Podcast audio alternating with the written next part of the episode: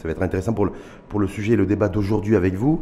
Euh, ben, je, rappelle, je rappelle aussi que vous avez été professeur de biologie médicale à la faculté de médecine et de pharmacie de Casablanca. Oui, absolument. On va démarrer un peu avec le, le Covid, la situation sanitaire, votre regard en tant que scientifique là-dessus, et puis ensuite votre appréciation d'intellectuel à la lumière de votre dernier ouvrage, Une femme au pays des forêts, sur tous ces défis, enjeux de transformation ou de transition sociale euh, et ou euh, sociétale, euh, parce que je rappelle également que vous avez fait partie de la commission en charge de la réforme de la Moudawana. C'était il y a mhm. quelques années, en 2004. Oui. Ça fait bientôt 18 ans d'ailleurs. La proclamation de la Moudawana était en 2004, mais nous avons travaillé de 2001 à 2004. Et vous, partie, vous faisiez partie de ces trois femmes qui ont siégé à cette commission, donc on va essayer de, voir avec vous qu'en est-il aujourd'hui un peu de la situation et le regard que vous portez. Mais nous agissons sur la situation sanitaire. Écoutez, gestion Covid. Oui, sur la situation sanitaire, il est évident que cette pandémie du Covid est venue surprendre, surprendre le monde entier, hein, et pas que les Marocains. Et que je commencerai par euh, les, bonnes choses, à savoir que clairement, le Maroc s'en est relativement bien sorti. Hein, en particulier dans sa gestion pendant la période du confinement, dans la gestion du début de la pandémie, avec quand même très rapidement la mise en place de moyens de fournir à la population les masques, le gel, les médicaments nécessaires. Donc euh, c'est une certitude euh, que cette pandémie a été une mise à l'épreuve de non seulement des systèmes de santé nationaux à travers le monde, mais aussi de la gestion internationale de la santé. Voilà. Et en même temps, est-ce qu'on peut parler aussi d'une mise à l'épreuve psychologique des populations? Parce qu'on se retrouve aujourd'hui avec une pression continue d'un point de vue psychologique, avec la, avec les différentes mesures qui ont été prises pour durcir les conditions et les mesures sanitaires. Oui, mais de toute façon, la santé comporte un volet psychologique. Hein. il n'y a pas que le volet physique, il y a le volet psychologique, il y a le volet social aussi. C'est-à-dire que, évidemment, quand il y a une pandémie comme ça qui met à l'épreuve les gens, les structures et les institutions, cela met, à, l'épreuve toutes les composantes de, l'individu. Donc, effectivement, elle a mis à l'épreuve et on en voit maintenant les conséquences en termes de dépression, en termes de difficultés de s'adapter à, cette situation.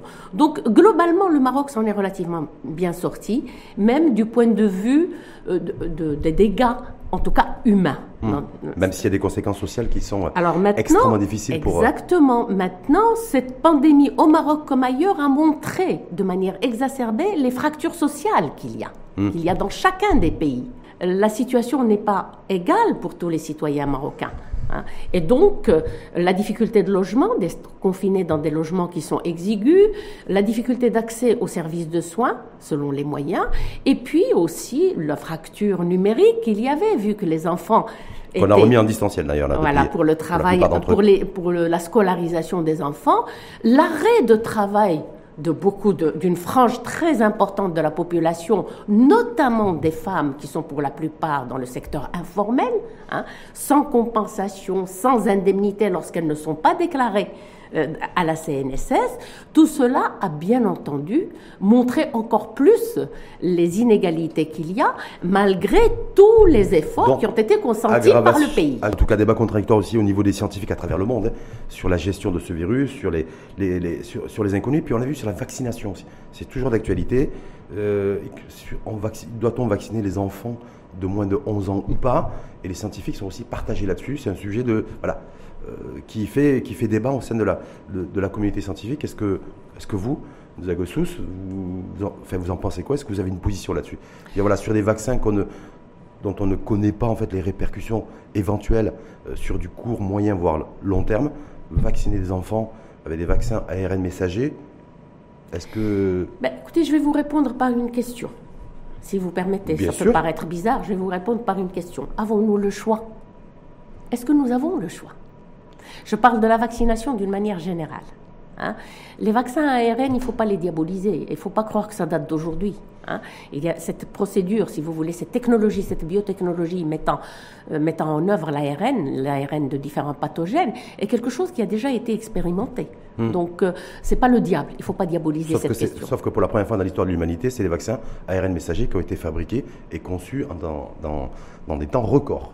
Oui, absolument, absolument. Mais parce que, mais parce que la pandémie, d'une part, avec son extension qui s'est faite à une rapidité fulgurante, quand vous comparez par exemple euh, à, à- à la grippe espagnole, où ça s'est passé avec une rapidité fulgurante, l'interconnectivité des différents pays, l'interdépendance sanitaire des différents pays, c'est pour ça que je vous dis, cette pandémie est venue montrer les fractures au niveau de la santé, et elle est venue montrer l'importance justement de- de- d'a- d'une approche globale de la santé, Mmh. de l'approche globale à l'échelon mondial et d'une gestion globale des problèmes Donc, de sujet santé complètement et totalement mondialisé. Totalement mondialisé et c'est le cœur de la bioéthique. C'est Mm. exactement ça le cœur de la bioéthique. Actuellement, ben maintenant, on se rend compte de la nécessité d'une bioéthique globale euh, qui, effectivement, va tenir compte des besoins des différentes euh, po- populations, des, différents, des différentes sociétés et va être un peu plus juste en matière de répartition de médicaments, de répartition de moyens de prévention, de répartition de vaccins et en matière de conditions de vie qui sont extrêmement importantes pour la vulnérabilité euh, des personnes. Euh, Alors, si on vient justement à la gestion sur le plan bioéthique de la, de, de la pandémie au Maroc, il est évident que là aussi, ça a montré que qu'il y a un besoin de promouvoir l'éducation et la culture à la bioéthique dans notre pays, parce que je le rappelle, le Maroc est un des rares pays, même parmi les pays arabes ou des pays africains, qui n'a pas de comité national de bioéthique. Or, un comité national de bioéthique est là théoriquement Pour discuter de Pour ces questions. Je termine. Oui. est là théoriquement pour discuter de cette question. A-t-on le droit? Doit-on autoriser une vaccination d'enfants ou ne pas l'autoriser hein? Il va donner un avis consultatif qui est examiné aussi par les scientifiques et la décision revient aux politiques. D'accord? Le Maroc n'a pas de comité international de bioéthique, euh, de comité national, National. pardon, national de bioéthique. Par ailleurs, il a instauré un comité scientifique Oui, de suivi de la pandémie et un comité scientifique je suis la vaccination. suivi de la vaccination. Mais ça reste des comités qui ne sont pas institutionnels Est-ce que le, le- et, et- et qui ne sont pas, excusez-moi, Oui. qui ne sont pas des interlocuteurs directs avec la population. Hmm. Alors vous m'avez posé la question du pourquoi. pourquoi? Pourquoi? Ça fait plus de 20 ans qu'il y a des actions pour la création d'un comité de bioéthique. Personnellement, quand j'ai été élue à la présidence du comité international de bioéthique de l'UNESCO, j'avais eu des rencontres, y compris avec les ministres de la Santé, le ministre de l'Éducation nationale, je parle de 2007, de 2005, oui, c'est ça, 2005-2007. Hein. Et, et bien, il y a plusieurs freins. Un des principaux freins, c'est qui peut parrainer ce comité Est-ce qu'il doit dépendre euh, du ministère de la Santé, du ministère de la Recherche, etc. Et puis, il y a toujours dans ces, ces questions-là de comité de bioéthique, les questions en lien avec, par exemple, les libertés individuelles, avec l'avortement, Donc il y a un frein culturel clairement établi. Exactement. Donc, euh, il y a cette crainte justement de toucher à des choses. La contraception fait l'objet d'un débat bioéthique, l'avortement, les techniques de procréation médicalement assistées qui sont maintenant euh, utilisées dans le monde entier font l'objet de débats et il y a des réglementations nationales qui sont issues de consultations du Comité national de bioéthique. Donc Nous on n'avons pas ça. Donc on comprend mieux, en tout cas, les raisons de- du fait qu'on n'ait pas de comité national de bioéthique euh, chez nous, essentiellement des raisons politico-culturelles. Je les explique, mais je ne les comprends pas. Oui, en tout cas, vous les avez Voilà. livrées Je pour les ai les livrés. internautes. Voilà, parce que pour moi, c'est beaucoup plus précise. j'utilise cette tribune pour appeler à la création d'un comité national de bioéthique et ça fait même partie du programme du Conseil national des droits de l'homme dont je fais partie. D'accord Au Maroc, et, et qui a inscrit ça dans son rapport d'activité de l'année 2020 et qui va organiser un plaidoyer pour la création d'un comité national de bioéthique. on voit très peu malheureusement de, de scientifiques chez nous ou d'intellectuels euh, porter ça dans le débat public ou en tout cas qu'il y ait des prises de parole dans ce sens. Ce n'est pas vrai. Ce n'est pas vrai parce que il y a eu des actions autoproclamées qu'il faut, enfin, qu'il faut vraiment saluer, qui datent de plus de 20 ans, par des enseignants-chercheurs des facultés de médecine de Casablanca et de Rabat en particulier. C'était les premières qui ont créé des comités d'éthique de la recherche, d'accord, et qui ont fait des réunions nationales pour appeler à la création d'un comité national de bioéthique. C'est c'est quelque chose qui est sur la table depuis plus de 20 ans. En tout cas, ce qui est sur la table depuis 20 ans, donc il y a ça, mais il y a aussi d'autres sujets qui sont sur la table depuis au moins 20 ans. ces, ces sujets de, de, grande transformation, en tout cas sujets de société, les sujets de, transformation sociétale, de l'égalité en matière d'héritage, le code de la famille, le code pénal.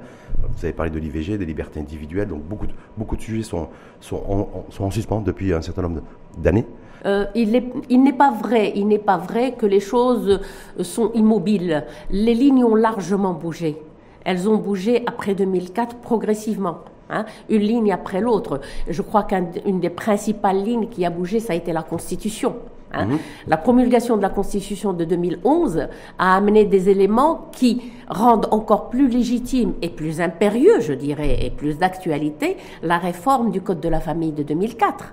Dans la mesure où si dans le Code de la famille de 2004, l'égalité homme-femme n'est signalée qu'au dernier article pour dire que si on ne trouve pas dans le, code de la famille une réponse à des problématiques, on doit se référer à al maliki bien sûr, et on doit se référer au principe de l'égalité homme-femme. Maintenant, on est allé au-delà. Hmm. L'égalité homme-femme est constitutionnalisée. Sauf que certains disent ça c'est très bien et c'est très beau en théorie, mais que dans la réalité de, tous les jours, euh, ben, c'est pas forcément le cas. Voilà, c'est voilà aujourd'hui, euh, quand on parle de parité, on en est encore loin, d'égalité homme-femme euh, au niveau ne soit-ce économique, c'est pas, c'est euh, on, est loin, on est loin du bout. Quand on voit certains sujets de aujourd'hui effet induit, euh, direct ou indirect en tout cas, de, de, femmes qui ont décidé euh, après un divorce de se remarier, ben, c'est toute une bagarre, toute une bataille tout un chantage, dire, psychologique aussi, exercé par l'ex-mari pour la garde des enfants. Vous voyez, donc il y a tous ces sujets-là qui restent toujours, ben, qui sont qui sont d'actualité et qui polluent, j'ai envie de dire, la vie d'un certain nombre de nos compatriotes. Oui, je suis d'accord avec vous, Monsieur Hallaoui. Mais si vous permettez, si vous permettez, essayons de, raisonner étape par étape. Il est certain que dès 2004, à la proclamation, proclamation pardon, du Code de la famille, plusieurs voix se sont élevées pour dire c'est un pas très important qui est franchi, mais attention, hein, ce n'est pas suffisant, il y a des contradictions, il y a des choses qui ne vont pas jusqu'au bout, etc. Donc on était conscient dès 2004 des limites et on espérait que la mise en application du Code de la famille allait euh, faire l'objet effectivement d'ouverture. D'accord? Bon, donc les choses ont bougé. Depuis, des, questions qui étaient tabous avant la proclamation du Code de la famille et dont on n'a pas discuté même au sein du, de, même lors de l'élaboration du Code de la famille. Vous avez cité tout à l'heure la question de l'héritage. Je peux citer les questions de, du droit de filiation, notamment mhm. des enfants nés hors mariage. Je peux citer la question du statut et des droits des mères célibataires, des, dites mères célibataires que j'appellerais plutôt les mères seules, etc., etc. Bon, toutes ces choses-là, il y a eu de plus en plus de débats ont été ouverts. Hein. Alors maintenant, excusez-moi, maintenant, la mise en application, la mise en œuvre du Code de la famille a montré ses limites largement. Hum. Et ces limites sont devenues encore plus évidentes depuis la proclamation de, de, la Constitution de 2011, dans la mesure où on s'est retrouvé avec la loi suprême qui est la Constitution qui dit une chose et le Code de la famille qui s'arrête bien avant. Le meilleur exemple est celui du droit de filiation. Hum. Sur lequel on va revenir. En tout cas, dans votre, dans votre ouvrage, parce qu'on va, maintenant on va faire, je vais faire beaucoup d'allers-retours entre votre ouvrage, parce que j'ai passé toute la soirée hier soir à le, à, le parcourir et à, savourer toutes les pages aussi. D'ailleurs, que je, euh, j'invite les, celles et ceux qui nous écoutent à le lire. Euh, une femme au PD des sur l'héritage. Vous disiez en l'atmosphère ambiante au début des années 2000, euh, jusqu'à la proclamation de, cette, de, de la réforme de la Moudawana, l'héritage ne faisait même pas, n'était pas sujet à débat. Je rappelle simplement le contexte aussi. Donc, dans cette commission, c'était majoritairement des hommes qui composaient cette commission. Je crois que vous étiez trois femmes.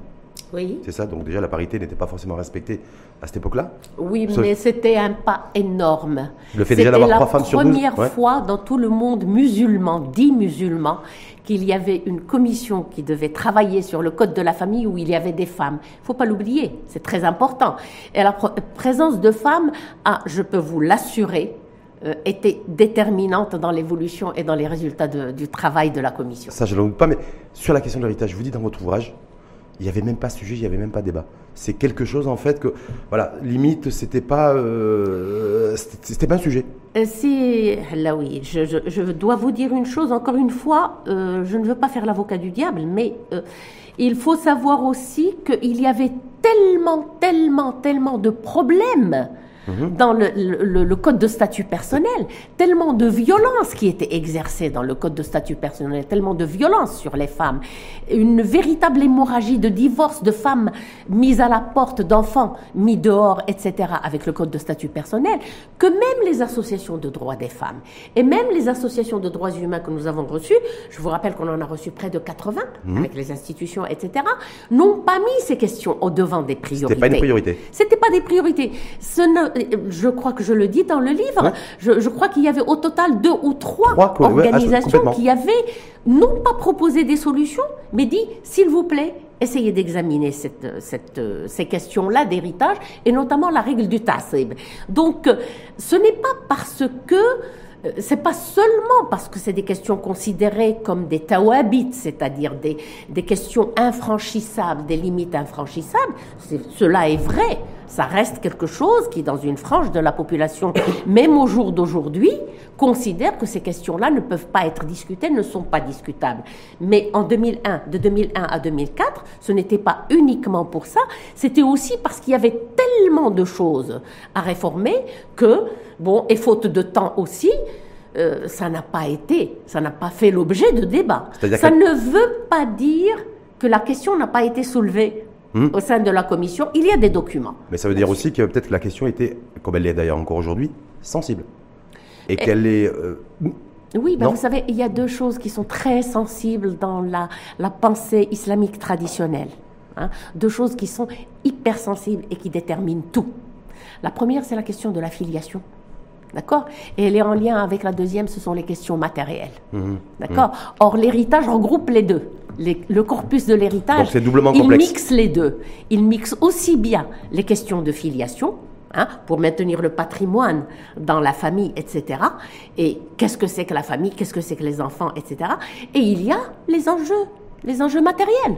Cela va de soi. Je crois savoir, parce que je, vous l'avez d'ailleurs largement précisé dans votre, dans votre ouvrage, qu'à cette époque-là, le contexte aussi, c'était une croissance importante du nombre de divorces. Vous l'avez dit. Absolument, une hémorragie, une véritable hémorragie. C'est le, terme, effectivement, que vous employez dans votre ouvrage, hémorragie. Est-ce que 20 ans après, est-ce que ce n'est pas toujours le cas? 20 ans après, je sais qu'on a tendance à dire qu'il y a une, une, explosion des divorces. Je n'en suis pas sûre. Ce que je peux dire avec certitude, c'est que durant les cinq premières années, qui ont suivi la proclamation du Code de la famille et en tenant compte des statistiques qui viennent des, tribunaux, donc du ministère de la Justice, il y a eu effectivement une augmentation du nombre de cas de divorce, mais du nombre absolu. Pourquoi? Parce qu'il y avait des dossiers qui traînaient depuis 10 ans. 15 mmh. ans, 5 ans, etc., qui ont pu être résolus à travers la nouvelle procédure du Chiqaq c'est-à-dire le, divorce pour discorde. Donc ça, c'est une chose.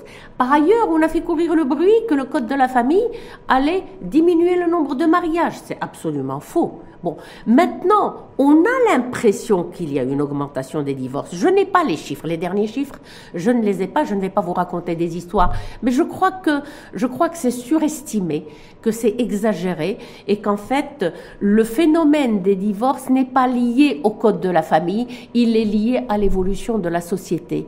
Il est lié à l'évolution des, des, des exigences des hommes et des femmes dans leur vie conjugale, il est lié à des paramètres économiques qui ne se sont pas nécessairement améliorés.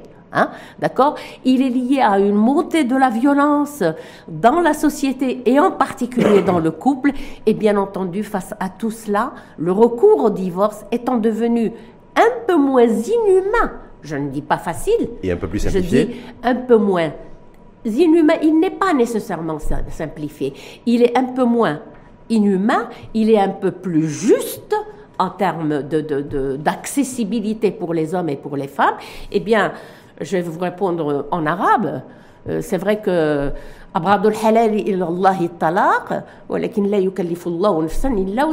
quand un homme ou une femme vivent une situation dans un couple qui est intenable, il vaut mieux se séparer que de continuer. Complètement. Et en même temps, il y a un, un enjeu d'image, me semble-t-il, sur lequel je voudrais vous interpeller, sur le fait que, est-ce que la femme divorcée aujourd'hui euh, avec ou sans enfant, mais en tout cas qui a ce statut entre guillemets, si je peux qualifier, le, employer le terme de statut, a une mauvaise image auprès de la société, euh, ce qui mm. était le cas auparavant où on la rendait responsable en fait de l'échec du couple et du divorce. Est-ce que alors aujourd'hui les choses sur ce terrain-là ont évolué selon vous ou pas? Écoutez, il n'y a pas de paramètre objectif pour le dire, mais ce que je peux vous dire, c'est que subjectivement, en voyant autour, euh, autour de moi, ça c'est complètement banalisé. On n'est plus du tout dans cette diabolisation de la femme, de la femme divorcée. Hein. On est beaucoup moins, je dirais pas plus du tout, excusez-moi, je, rectifie, on est beaucoup moins dans cette diabolisation de la femme divorcée. Maintenant, le fait qu'on attribue le divorce euh, aux erreurs commises par la femme, ben, vous savez, encore une fois, je reviens à, ma tradition et à ma tradition marocaine. Euh, on a grandi, moi j'ai grandi avec le dicton que ce qui est bon vient de la femme et ce qui est mauvais vient de la femme. Donc ça, c'est le premier réflexe. Quand vous avez une fille qui est violée ou une femme qui est violée, on va commencer par dire c'est sa faute, elle s'est trouvée à un endroit à un moment où elle ne devait pas s'y trouver, elle était habillée d'une certaine manière, on va essayer d'abord d'incriminer les femmes. Bon, ainsi de suite, on peut multiplier les exemples. Mais ce que je veux dire, c'est que je ne crois pas que les femmes sont diabolisées. Maintenant, elles sont moins diabolisées qu'elles l'étaient, les femmes divorcées. Maintenant, il est certain qu'il y a des problèmes, et notamment des problèmes de risque de perdre la garde de l'enfant en cas de remariage, hein, si l'enfant a plus de 7 ans. Ça a été quelque chose qui a été très longuement discuté. On a fait une petite avancée dans le Code de la famille de 2004, dans la mesure où avant 7 ans, on ne peut pas retirer la garde à la mère si elle se remarie, mais il reste toujours cette possibilité, et en fait, tout dépend du tribunal ou tout dépend du juge, parce que, pardon, parce que dans la loi, il est marqué que c'est au mari d'apporter les preuves que le remariage de l'enfant, euh, de la mère, pardon, risque de porter préjudice à l'enfant, d'une part, et d'autre part parce que le principe dominant dans tout ce qui est droit de l'enfant, c'est l'intérêt suprême de l'enfant. Donc ça aussi, ça dépend aussi de la mise en œuvre, ça dépend de comment le tribunal va interpréter en tout cas, A priori, il y a beaucoup, en tout cas des femmes qui se retrouvent dans cette situation. Oui. Donc de remariage avec, avec enfants et, ce sujet en fait qui peut être un sujet de discorde euh, sur la garde, euh, c'est traduit par des, des, chantages en fait de la violence psychologique continue et euh, des femmes qui se, retrouvent, qui se retrouvent complètement isolées et, euh, Plus que ça, c'est Rachid, c'est une atteinte fondamentale aux droits de la personne, parce que vous demandez à une, à une femme de choisir entre son droit à se marier, à fonder une famille, et son droit à être mère de son enfant et à s'occuper de son enfant. Personne n'a le droit de faire ça. C'est quelque chose de totalement injuste et de totalement en contradiction avec les droits humains que la Constitution fait prévaloir même mmh. sur les lois nationales. Les droits humains, dans leur acceptation universelle dans le préambule euh, de, la Constitution, il est marqué qu'ils peuvent prévaloir en cas de contradiction avec la législation nationale. Donc en fait, ça c'est une question qui devrait théoriquement et rationnellement être résolu rapidement. On devrait supprimer cette clause hein, et mettre que, en cas de remariage du père ou de la mère, c'est l'intérêt suprême de l'enfant qui est, qui est pris en considération. Point final. Hum. Et ça, c'est quoi C'est un dossier qui doit être sur le bureau de, du ministre de la Justice? C'est un dossier qui, est, qui fait partie des dossiers, à mon avis, les plus simples. De, de, de la réforme nécessaire, de mon point de vue, de l'ensemble du Code de, de la famille. Mais c'est un dossier qui est simple. Hum, qui est simple, mais apparemment, mais oui, mais qui est simple, mais apparemment, mais politiquement, qui peut être risqué ou qui, voilà, c'est ou, ou qui n'est pas forcément prioritaire en tout cas. C'est pas une question de politiquement risqué. Je crois qu'il y a, il y a une interpénétration entre. Euh, vous savez, je vais vous dire une chose. Je vais reprendre ce qui est dit par beaucoup de sociologues. Il y a des choses qui évoluent très vite, hein, et ce sont les pratiques. Les pratiques évoluent très vite, surtout à notre époque, où avec les chaînes télé, avec tout ce qu'on voit, hein, on voit ce qui se passe ailleurs et on commence à changer nos comportements. D'accord? Il y a les lois qui évoluent beaucoup moins vite et qui sont, qui sont dépendantes de la volonté politique. D'accord? Donc, si politiquement, à un moment d'élection, on n'a pas envie de soulever des, des, des comme on dit, on n'a pas envie de soulever des foudres, eh bien évidemment, on ne va pas traiter ces questions. Et puis, vous avez par ailleurs la culture, hein, ce que pensent les gens qui évoluent encore beaucoup plus lentement, hein, même lorsque la loi évolue. Donc, tout ça fait que, euh, c'est pour ça que déjà en 2004, on n'a pas pu régler cette histoire de droit de garde de la mère ou du père euh, après le, en cas de remariage. Je vous rappelle que c'est aussi une des conséquences d'une réforme de 92. Hum, hum, hum. D'accord Donc, c'est les choses qui évoluent, c'est les choses qui évoluent avec en saccade. Voilà, de manière saccadée. Et qui, qui n'évolue pas forcément dans l'intérêt que ça peut susciter chez les décideurs politiques. Euh, ben, les décideurs politiques, euh, ils, ont plusieurs, ils ont plusieurs chapeaux. Hein, parce que les décideurs politiques, il faudrait qu'ils se rappellent qu'ils sont pères. Hein, parce que la plupart sont des hommes, il faut reconnaître, hein, qui sont pères ou qu'ils sont mères, hein, et qu'ils ont des sœurs, des mères et, des, filles, d'accord, et des enfants, hmm. d'accord. Donc il faudrait peut-être qu'ils se rappellent ça un petit peu plus souvent, ça c'est vrai, ils peuvent pour mettre ça dans la balance. Ils peuvent être aussi hyper traditionnalistes et, euh, ultra conservateurs, mais pas forcément partager votre cette vision, j'avais dire un peu moderniste et modernisant, modernisante. Absolument, absolument. Mais ce que je dis, je les interpelle aussi en tant que père en tant que frère, en tant que fils, et pas seulement en tant qu'homme, chef de famille. Hmm. Voilà, Le, message, est clair.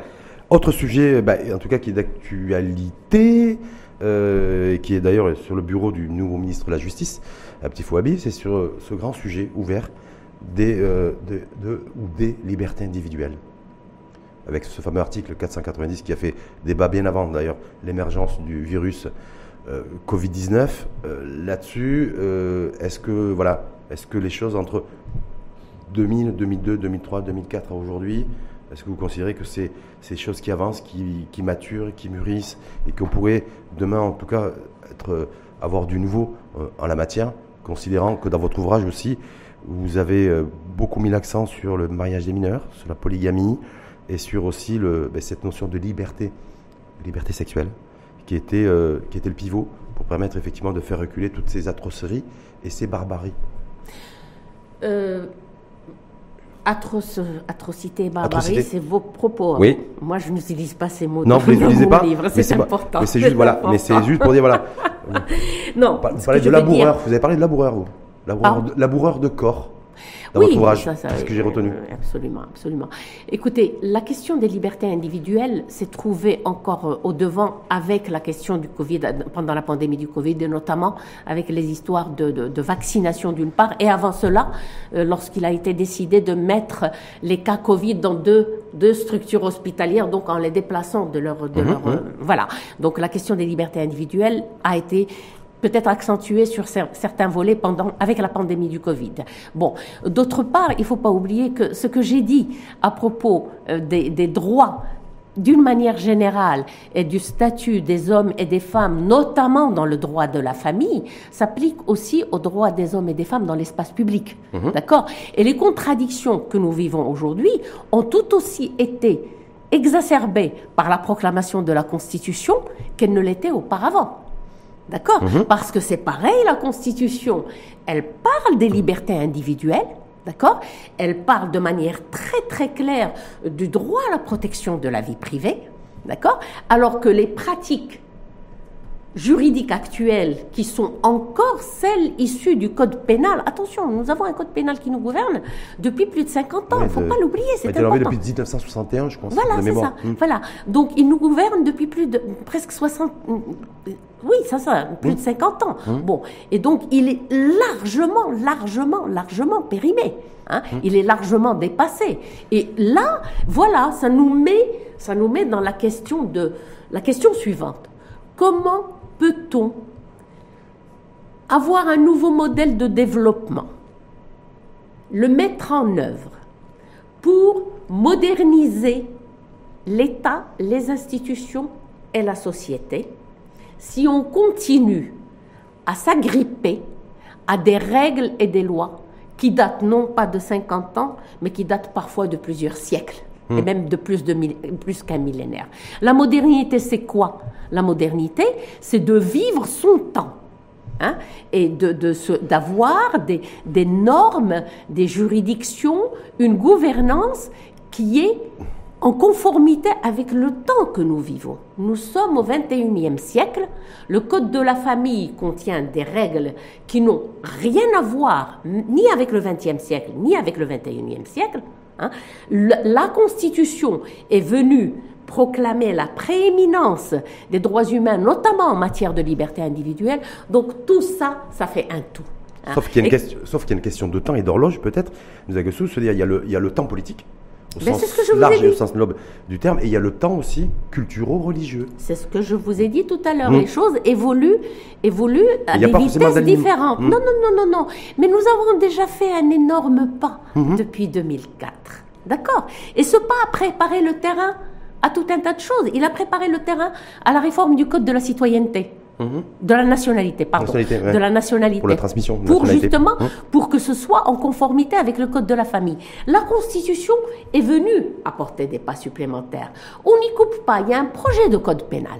Oui, un projet de- de code pénal qui traîne depuis une éternité dans les différents dans les, les tiroirs des différents gouvernements sur lequel par exemple le Conseil national des droits de l'homme s'est prononcé très clairement. Il y a eu un rapport détaillé étudiant le projet de code pénal qui maintenant a été mis en sourdine puisque le nouveau ministre de la Justice dit qu'il va le revoir notamment sur les questions de liberté individuelle, d'accord? Avec Eh un bien, assouplissement qui pourrait avec y avoir. des assouplissements. Oui. Eh, Écoutez, je ne sais pas ce que, ce que veut faire M. Weby, mais ce que je peux vous dire, c'est que la société s'est déjà prononcée, y compris dans les institutions de l'État.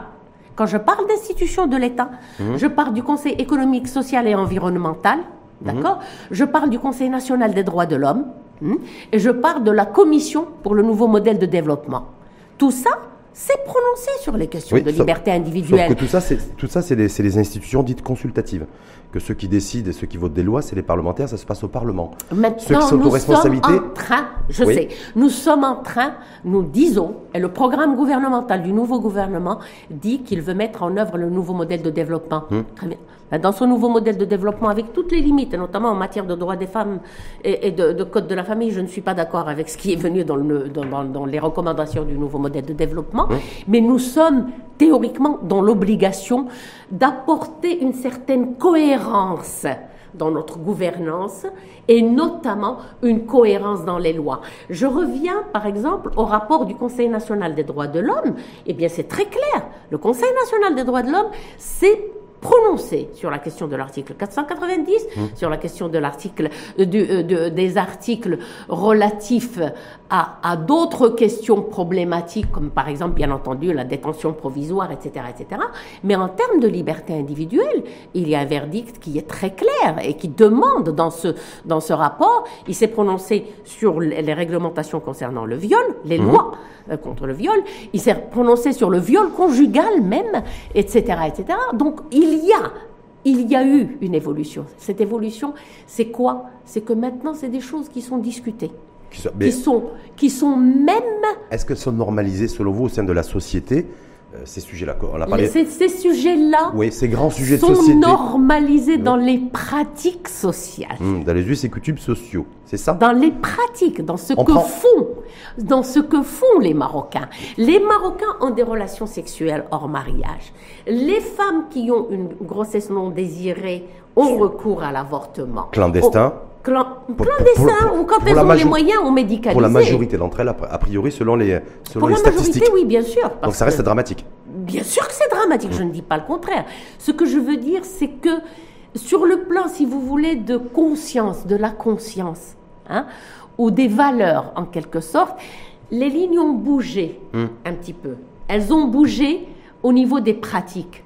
Mais elles ont bougé beaucoup plus vite au niveau des pratiques qu'elles n'ont bougé au niveau des lois et encore moins au niveau des mentalités et de la culture. Bah, surtout que s'il n'y a pas d'environnement, il y a un cadre juridique, on en court toujours, on a, quelque part une, une épée Damoclès. Même si Oui, on fait oui, et qu'on fait monsieur- en cachette et en catimini, Oui, mais on, est monsieur- quand même- on reste sous le coup de la loi. Oui, mais Monsieur Hallaoui, ce que je veux vous dire, c'est que dans tous les cas de figure, on a franchi des pas sur lesquels on ne peut pas revenir. Donc je pense que nous sommes à une étape de l'évolution de notre société. Et notamment, j'interpelle le gouvernement en place, si vous le permettez. Et notamment avec ce nouveau gouvernement qui dit vouloir mettre un nouveau modèle de développement, hein, avec notre, en mettant l'accent sur le développement humain. Eh bien, écoutez, le développement hum- humain nécessite une approche globale dans laquelle on ne voit pas un seul aspect, l'aspect économique, détaché de l'aspect juridique, détaché de l'aspect environnemental, détaché de l'aspect, etc., etc. Donc c'est une approche globale et dans laquelle, si on veut véritablement un développement équitable et, et de, euh, de ce pays et, l'inscription effectivement dans la modernité, c'est tous ces aspects qui doivent être pris. Avec comme moteur le- un, un socle de valeurs commun qui est Avec le- comme moteur euh, un socle de justice, oui, oui. un- un- un- le- le- moi, je dirais personnellement, je dirais que le socle de la justice, la justice euh, de, de, de, la justice de répartition dans la répartition, d'accord? De la justice sociale, d'une part, et euh, le socle de la citoyenneté accordée à tous les Marocains, quel que soit leur sexe, leur, euh, euh, choix dans la vie, leur, leur niveau économique ou leur niveau culturel, etc. Si on a ces deux valeurs, c'est-à-dire l'égale citoyenneté et la justice sociale, on peut arriver effectivement à un modèle de, de, de développement, à un développement qui soit équitable. Dans votre ouvrage, une fois de plus, votre dernier ouvrage, Nous une femme au pays des, des vous avez, j'ai quelque chose que j'ai relevé, euh, c'était quand vous parlez de la polygamie. Et vous, vous amenez ça sous forme d'interrogation en disant voilà comment, je, cite, et je vous cite là, hein, pourquoi continue-t-on à considérer la polygamie comme un droit intemporel? C'est quelque hmm. chose qui est une interrogation qui m'a beaucoup interpellé. Mais oui, mais oui, c'est une interprétation, euh, pardon, c'est une interpellation qui est tout à fait légitime et c'est l'objectif. C'est l'objectif de, de l'avoir écrit comme ça. Parce que il y a la polygamie, quand vous prenez le Coran, c'est une possibilité. C'est-à-dire c'est une option? Bien sûr que c'est une option. Hmm. C'est une option possible, ou impossible. Ce hmm. n'est pas, ce n'est pas un pilier de hmm. la religion. Euh, et la preuve, c'est que dans la pratique des musulmans, ça n'a jamais été un pilier. Je veux dire, quand vous voyez la proportion de couples polygames, il dépasse, en tout cas au Maroc, il a rarement dépassé le 1, 1,5%. C'est très faible chez nous, c'est en décroissance d'ailleurs. Mais, euh, oui, oui les dernières tendances. Tout dépend de ce que vous entendez par polygamie. Parce que la polygamie issus du mariage par Fatiha, la plupart du temps sur des filles, des enfants, sur le mariage d'enfants, c'est aussi des formes de polygamie pour détourner la, la, réglementation de la polygamie telle qu'elle figure dans le code de la famille. Donc je reviens à ce que, à ce que je dis. Pourquoi considérer que c'est quelque chose qu'on ne peut pas abolir? Oui, carrément interdire. Carrément, d'autres pays musulmans l'ont fait. Pourquoi on ne le hein. fait pas selon vous? Pourquoi on ne le fait pas Parce que euh, je n'ai pas envie d'être dans la provocation, je n'ai pas envie de rentrer dans un débat euh, dans un débat hum, d'interprétation de, ou de lecture du Coran. Je rappelle qu'il y a trois versets qui parlent de la polygamie. Mhm. D'accord?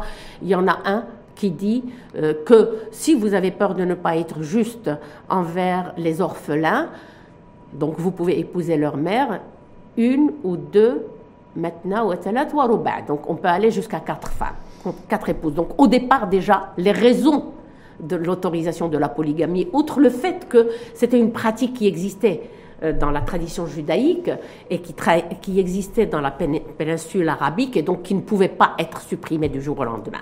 Donc c'était dans l'objectif de sauver des enfants ou d'aider des femmes veuves pour, élever leurs enfants. Le deuxième verset, il dit il faut, pour que vous soyez polygame, il faut que vous soyez capable d'être juste envers toutes les femmes.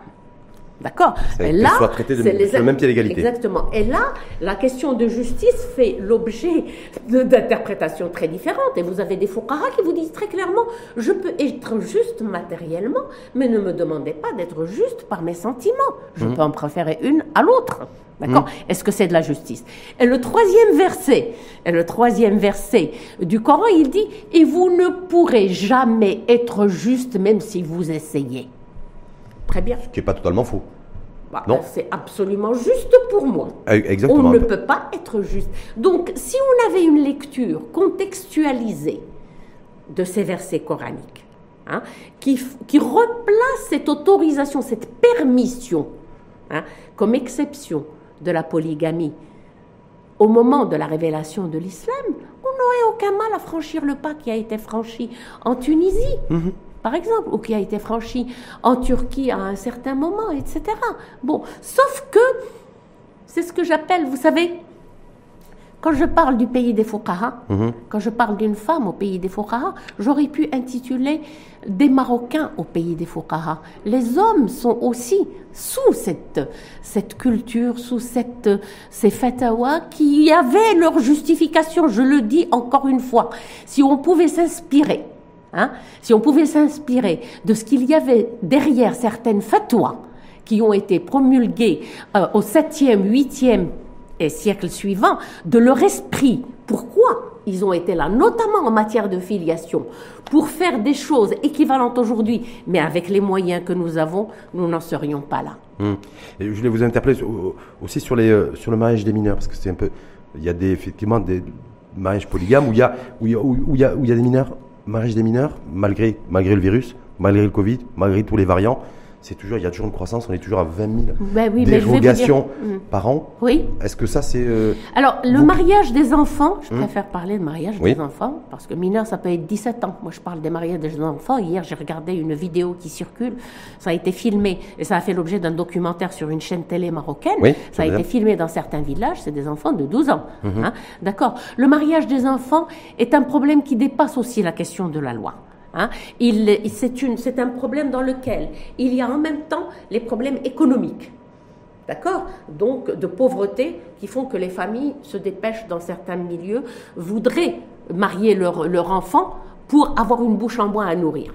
Il y a des problèmes culturels majeurs. Hein. C'est la peur que la fille n'apporte la honte à la famille si elle a une relation sexuelle hors mariage. Et il y a des problèmes juridiques, effectivement, la possibilité de, de, de, de marier sur autorisation. Mais, mais, il faut, rendre, il faut rendre au code de la famille ce qui revient au code de la famille. Si on appliquait rigoureusement ce qui est écrit concernant le mariage des enfants, on aurait eu nettement moins de cas de mariage. Il ne faut pas oublier aussi que le mariage par fatiha et donc la reconnaissance de, du mariage qui n'a pas été enregistré, qui était prévu au départ pour ne durer que 5 ans, Tubut Zoujia, a été prolongé pendant 15 ans. Hmm.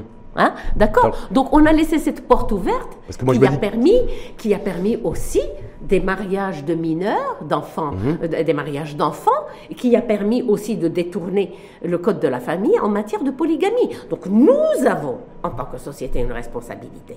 D'accord? Il y a les problèmes, la question du mariage des mineurs, des, enfants, pardon, elle pose toutes ces questions. S'il mhm. y avait eu les mesures d'accompagnement nécessaires pour permettre effectivement aux filles d'être scolarisées, aux femmes d'être moins autonomes, aux familles d'avoir plus de moyens, etc., la, la, règle de mariage des enfants euh, et peut-être plus de pédagogie aussi. De, et, plus de pédagogie, la règle de mariage des enfants. vous savez, pardon, pardon, Rachid, vous permettez. Est-ce que vous savez que dans la plupart, si ce n'est la totalité des pays dits avancés, il n'y a pas d'âge minimum de mariage qui, hmm. est, qui est décrété? Mais c'est le juge qui décide, lorsque c'est une mineure ou un mineur, c'est le juge qui décide en fonction de la situation. Pourquoi? Parce que la société régule par elle-même. Hum, la société s'autorégule, elle s'autorégule par elle-même. Avant de revenir un petit peu sur votre ouvrage, euh, parcours de vie, hein, de votre enfance à Fès, et à, tous les, où vous nous faites revisiter tous les terrains sur lesquels vous avez milité, euh, sur les scandales sexuels qu'il y a eu dans les différentes universités, je serais curieux de savoir ce que nous a Gessous pense de que ça. Est-ce que personne. Est-ce que c'est quoi? C'est des humains, hommes frustrés, l'expression, j'ai envie de dire, du, du côté malsain de l'animal homme Est-ce que c'est, ou alors est-ce que selon vous, c'est, euh, bah, c'est malheureusement l'expression d'autres, d'autres choses? Je pense, c'est ce que pense tout être humain qui a un tant soit peu de jalousie pour la dignité humaine, et en particulier quand c'est une femme. Ce qui, ce qui maintenant sort à la surface dans les universités est quelque chose qui a toujours existé. Le harcèlement sexuel existe dans la société, il existe dans la rue, il existe dans tous les espaces, il existe dans les écoles. Je vous rappelle que déjà en 2019, le Haut Commissariat au Plan, dans une enquête mhm. sur, le, sur la violence euh, à l'égard des femmes, la violence basée sur le genre, et ça c'était quelque chose qui m'avait vraiment euh, frappé, avait dit qu'il y avait 22% des cas de violence, les, les filles les femmes étaient victimes, dans 22% des cas, de violences dans le milieu de l'éducation. C'est énormissime. Sauf qu'ils n'avaient pas détaillé effectivement à cette époque-là. Est-ce qu'il y avait c'était du ressort sexuel ou pas Et que dans 10% des cas, mhm. elles étaient victimes d'agressions sexuelles. On parle des élèves d'école primaire, de collège jusqu'à l'université. Jusqu'à l'université. Mhm. D'accord? Donc la, la, la, d'ahera, comme on dit ça, le, le phénomène, pardon, le phénomène de, de, harcèlement sexuel est un phénomène qui existe dans la société. Il a plusieurs racines, hmm. dont des racines culturelles liées à l'interdit de sexualité, liées à la peur euh, de, de pour les filles de, de, tout un tas de choses, notamment de, du déshonneur, etc., la perte de la virginité, etc., etc. Et puis, euh, liées à cette frustration, la société marocaine n'a pas une sexualité saine. Je suis désolée de le dire, mais c'est pas de moi. Je veux hmm. dire, tous les experts le disent. Qu'on soit homme ou femme. Qu'on soit homme ou femme, c'est une la, sexualité au Maroc n'est pas n'est pas des, plus joyeuses, elle n'est pas des plus saines. Alors il y a les interdits bien sûr, mais il n'y a pas que ça. Il y a aussi cette volonté de, de, de, de, contrôler le corps des femmes. Je, ferme cette parenthèse.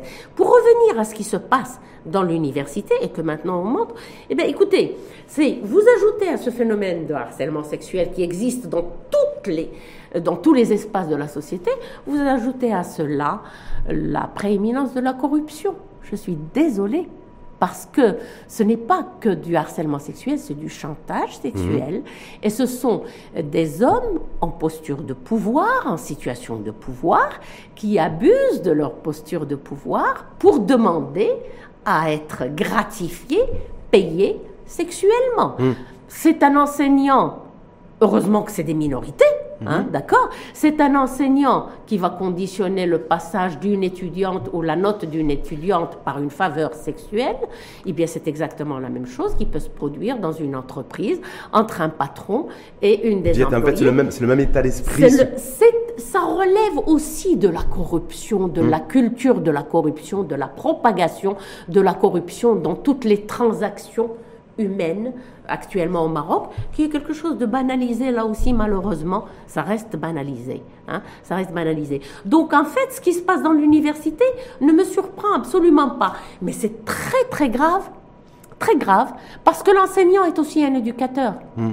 D'accord? Alors, ce que je trouve encore plus grave, c'est le rôle des médias et le rôle de la société, qui vont culpabiliser bien sûr l'étudiante en disant qu'elle va aguicher, ben c'est comme dans les viols, on dit, c'est ce que je disais tout à l'heure, euh, pour une femme qui se fait violer, on dit mais pourquoi elle était là à 8 heures du soir et pourquoi elle était habillée comme ça? Pour une étudiante, on va dire pourquoi elle s'habillait comme ça, pourquoi elle est jolie? Pourquoi elle est jolie, pourquoi elle est attirante, d'accord? Et donc, donc c'est toujours la même chose. Hein. C'est la victime qui devient qui devient le bourreau, hein, et on se cache derrière tout cela, et pour ajouter la couche euh, comme s'il y avait besoin de cela, vous avez les médias qui font très très vite, certains médias, pas tous, mmh. qui font très vite le saut entre harcèlement, chantage, pour dire que les filles se prostituent. Attention, c'est très grave. Que les étudiantes se prostituent et pour semer le doute sur la valeur des diplômées femmes. Ça a été écrit dans un journal, un quotidien marocain que je ne veux pas citer, il y a 10 jours, 15 jours, où on dit, euh, tenez, rendez-vous compte de ce qui peut se passer si nos avocates, nos médecins, femmes, etc., et bien sûr, nos politiciennes ont eu leur, leur, leur diplôme en donnant en, se laissant corrompre ou en corrompant les, les, les, enseignants. Donc attention, attention, attention. C'est au dérapage ou aux dérives. C'est pas seulement le dérapage, mmh. c'est une arme de destruction massive. Mmh. C'est réellement une arme de destruction massive. En tout cas, votre, dans votre ouvrage, Une femme au pays des, des euh, c'est un peu votre ville, hein, compilé en 200, euh, 246 pages.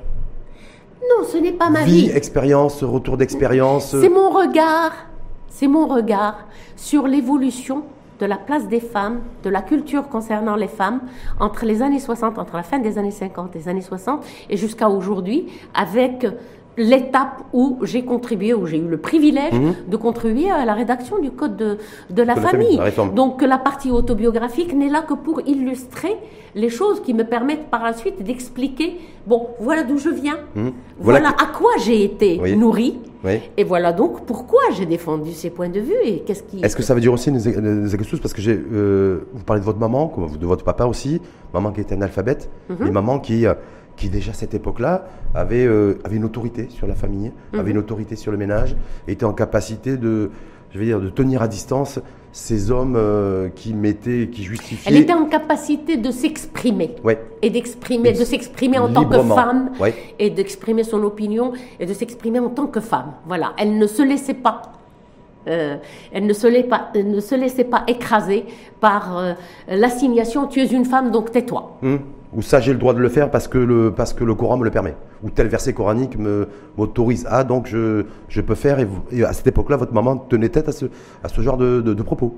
Vous savez, elle, elle était, elle était exceptionnelle, évidemment, tout enfant pense que ses parents sont exceptionnels. Bon, mais je crois réellement, enfin, je pense qu'elle était, elle était exceptionnelle, c'est la vérité. Le Maroc particulier, qui est le Maroc post-indépendance, dans un Maroc où il y avait une aspiration à la modernité, dans un Maroc où la population a été au contact de nouveaux modèles de vie. D'accord? Je reviens à Rêve de femme de Fatima Mernissi. hein, et donc, tout ce dont les femmes rêvaient. Donc, il y avait des femmes pionnières qui, malgré le fait qu'elles étaient analphabètes, elles aspiraient pour leurs filles, elles aspiraient pour leurs fils. D'un monde parce meilleur. que son discours Oui. ne s'adressait pas qu'aux filles, qu'à ses filles. Il s'adressait aussi à ses fils. Mais il y avait aussi des hommes, des pères qui étaient des pères pionniers, qui avaient compris que, euh, en tout cas, moi, mon père, il, il n'était pas du tout dans la posture du patriarche.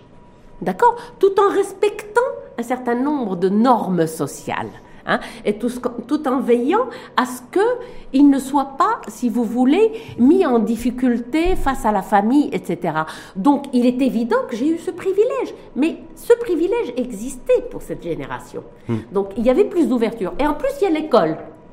En plus, il y a l'école et le milieu le scolaire. savoir, je ouais. rappelle que moi, je suis, euh, comme je le dis, un pur produit de l'enseignement public et que l'école était un espace porteur d'ouverture, c'était un espace porteur de modernité, Hmm. c'était un espace où on pouvait discuter, où l'esprit critique était là. est-ce que vous considérez, Nisa avoir été, euh, parce que ça, ça, ça, ça transpire un peu dans votre ouvrage, quelque part aussi avoir été euh, chanceuse, d'évoluer dans un, un environnement, une structure familiale euh, qui a permis aussi, il y avait du savoir, hein, il y a du, donc quand il y a du savoir, il y a du respect, il y a de la courtoisie, il y a des codes sociaux aussi qui permettent le vivre ensemble, ne serait-ce qu'au au sein de la famille, et que du coup, ben, vous avez eu ce privilège. Je crois que j'ai écrit que oui, effectivement, je pense que j'ai de la chance. J'ai eu de la chance, mais je vais. Je, je n'aime pas trop parler de moi, si vous voulez. Encore une fois, ce que je dis, la partie autobiographique, elle n'est là que pour servir euh, l'objectif du livre. Je voudrais reprendre un petit peu ce qui a été dit par Si Mohamed Srer Janjar, qui est un sociologue et qui est le directeur de la Fondation Al Saoud, de la bibliothèque de la Fondation Al Saoud, qui a été un des lecteurs discutants de mon livre euh, avec la, euh, dans une rencontre où il a échangé avec Asma Al-Marabat. D'accord? C'était une rencontre tout à fait passionnante qu'on peut trouver sur le site de la Fondation. Il a commencé par dire oui, il y a une. É- c'est- ça rentre, ce livre rentre dans l'égo-histoire. C'est-à-dire, on part de sa propre histoire pour expliquer un petit peu ce qui se passe dans la société, mais qu'on aurait pu intituler une histoire marocaine. Parce qu'en fait, c'est l'histoire de l'avènement hein, d'une certaine modernité. C'est l'histoire de la scolarisation des filles et de ce que la scolarisation des filles apporté. peut apporter. Mm. Voilà. Le privilège que j'ai eu, c'est d'être dans un milieu qui était qui était pour la scolarisation des filles et que nous toutes, nous étions quatre filles, toutes les quatre, on a été à l'école et que cela nous a permis effectivement après de faire des choix, des choix de vie. Mais on n'était pas les seuls. La différence aujourd'hui, elle est aux deux niveaux. Je crois que les familles se sont un peu plus traditionnalisées d'une part, et d'autre part, l'école n'est plus du tout cet ascenseur Social. so- social Et culturel. Mhm. Social et culturel, c'est-à-dire l'école n'est plus ce, ce lieu, ce vivier de développement de l'esprit critique. Quand au collège, je discutais avec mes profs d'arabe de liberté de conscience, on discutait de liberté individuelle, on discutait de l'qada ou al-qadar, hein, ce qui est un, un gros problème philosophique en particulier Un vrai sujet, dans tout toutes les un vrai sujet de débat. Eh bien, même si on n'était pas d'accord, ça nous permettait de réfléchir. Quand on, quand on avait Sartre, quand on avait euh, Najib Mahfoud, quand on avait nos lectures qui nous permettaient d'aborder des questions de fond, ça construisait le citoyen. C'est extrêmement rare d'avoir un ouvrage, j'allais dire, avec autant de citations euh, historique, littéraire. C'est voilà, truffé de, citations, très fouillé, très fourni. Et ma question, c'est ce, ce, livre essentiellement, vous considérez que vous l'adressez à qui? D'abord, les, citations et les références, je suis une enseignante. Oui. Je reste une enseignante. Hum. Et je suis tout à fait, tout à fait consciente qu'il ne suffit pas de dire des choses, il faut encore pouvoir les justifier, d'une hum. part. Euh, d'autre part, euh, ce livre, il s'adresse, à mon avis, il s'adresse à tout le monde. À mon avis, il s'adresse à tout le monde. Et jusqu'à présent, l'écho que j'en ai, c'est qu'il est lu par différentes franges de la société, différentes, bon, beaucoup, par beaucoup de femmes en mmh. particulier. Euh, évidemment, le, la lecture, il y en a qui vont aller dans cette partie autobiographique et je vous signale que j'ai eu des témoignages de personnes qui ne venaient pas de Fès, qui ne venaient pas de milieux comme le mien, qui me disaient c'est la famille que nous avons vécue, mais c'est des femmes, des, femmes et des hommes de ma génération ou un petit peu plus jeunes ou un peu plus âgés. C'est ce que nous avons vécu. C'est aussi une société. C'est une société où même les normes religieuses n'avaient pas la même place. Il y avait ce qui relevait de la foi et qui était au sein de la famille et il y avait aussi tout un certain nombre de valeurs de vivre ensemble. Tout ça a changé. En tout cas, pour, l'avoir bien sûr et bien entendu lu euh, et avoir fini la lecture d'ailleurs hier soir, on voit il y a une espèce de deux facettes aussi où tout bascule dans le, dans le livre où on découvre une Gessous engagée ou avec des positions plus ou moins tranchées euh, à partir de ce chapitre Marion Lay, euh, Zawaj ou et tout le développement que vous faites avec les sujets qu'on a évoqués sur euh, euh, sur les, le corps de la femme, qui n'est pas voilà, qui doit être protégé, qui doit être ce désir sexuel qui doit être respecté. C'est des choses fondamentales et euh, que malheureusement on écoute et on entend très peu dans notre société, dans le débat public en général. Mm. Donc voilà, en tout cas, moi j'ai trouvé ça passionnant. Merci, merci, mais je pense que l'engagement, le, il est, il est tout au long du livre, il n'est mm. pas uniquement. Encore une fois, la première partie, elle est là pour expliquer cet engagement. Mm. Parce qu'il ne faut pas oublier aussi qu'il y a eu toute une construction. En fait, euh, euh, comme l'a dit Si Mohamed c'est l'histoire, c'est une histoire marocaine, c'est l'histoire de la construction d'une femme. Voilà, d'une féministe, d'une femme, même si je n'aime pas trop le mot féminisme. vous parlez de vous d'ailleurs, durant tout le livre, vous parlez de personne d'autre, vous citez personne. C'est que je, c'est vous.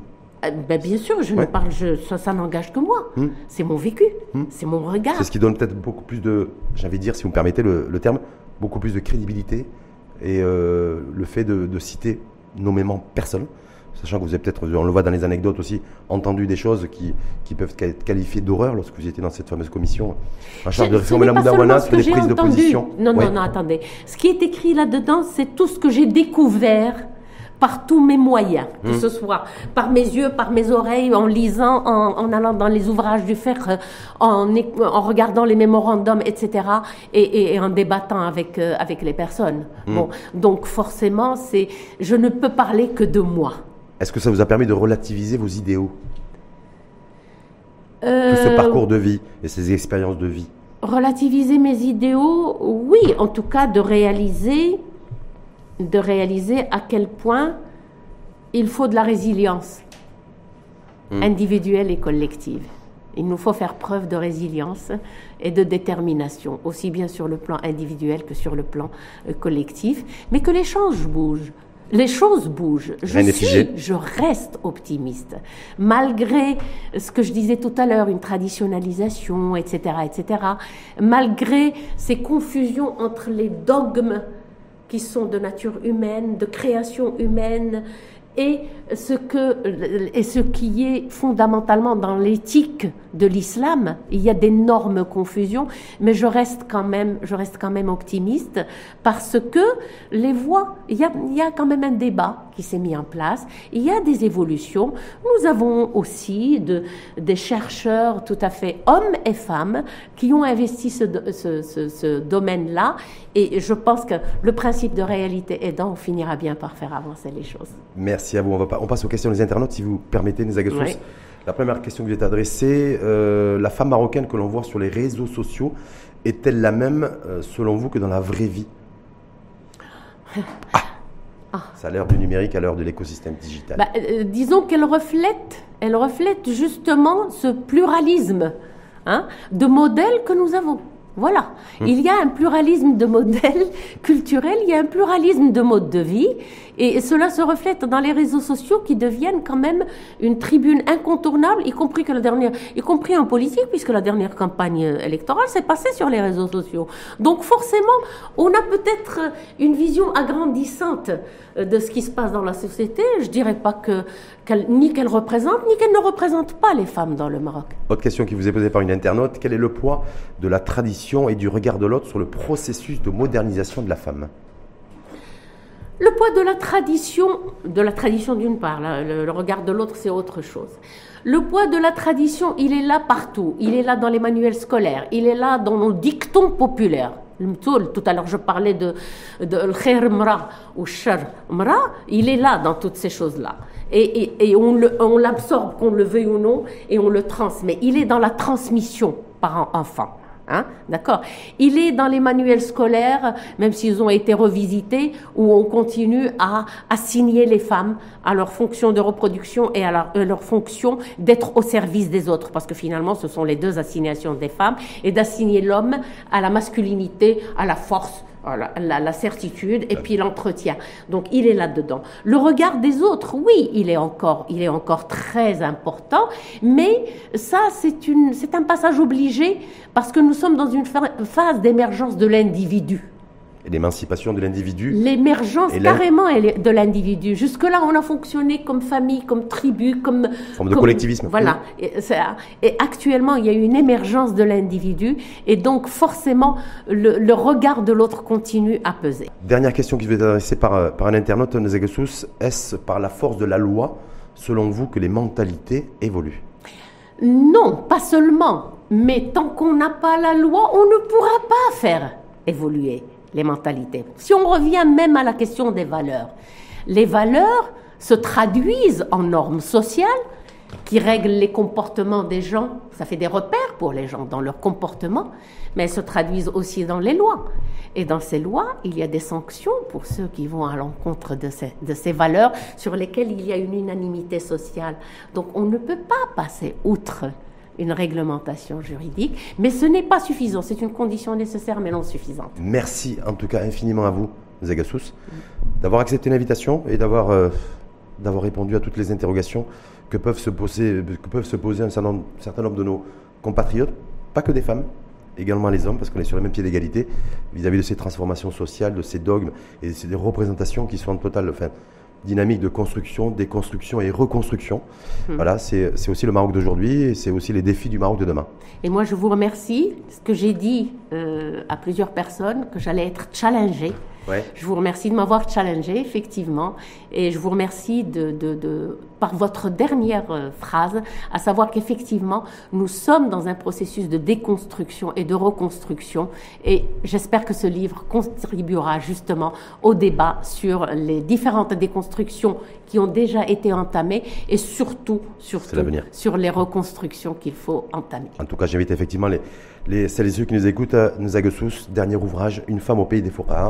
Euh, la croisée des chemins disponible, même si je sais qu'il y a une pénurie là, mais ça va, ça va redevenir disponible dans les prochains jours. Dans les prochains jours, cette semaine. Merci. Si tout va bien. Merci en tout cas. Merci à vous. à vous et à bientôt.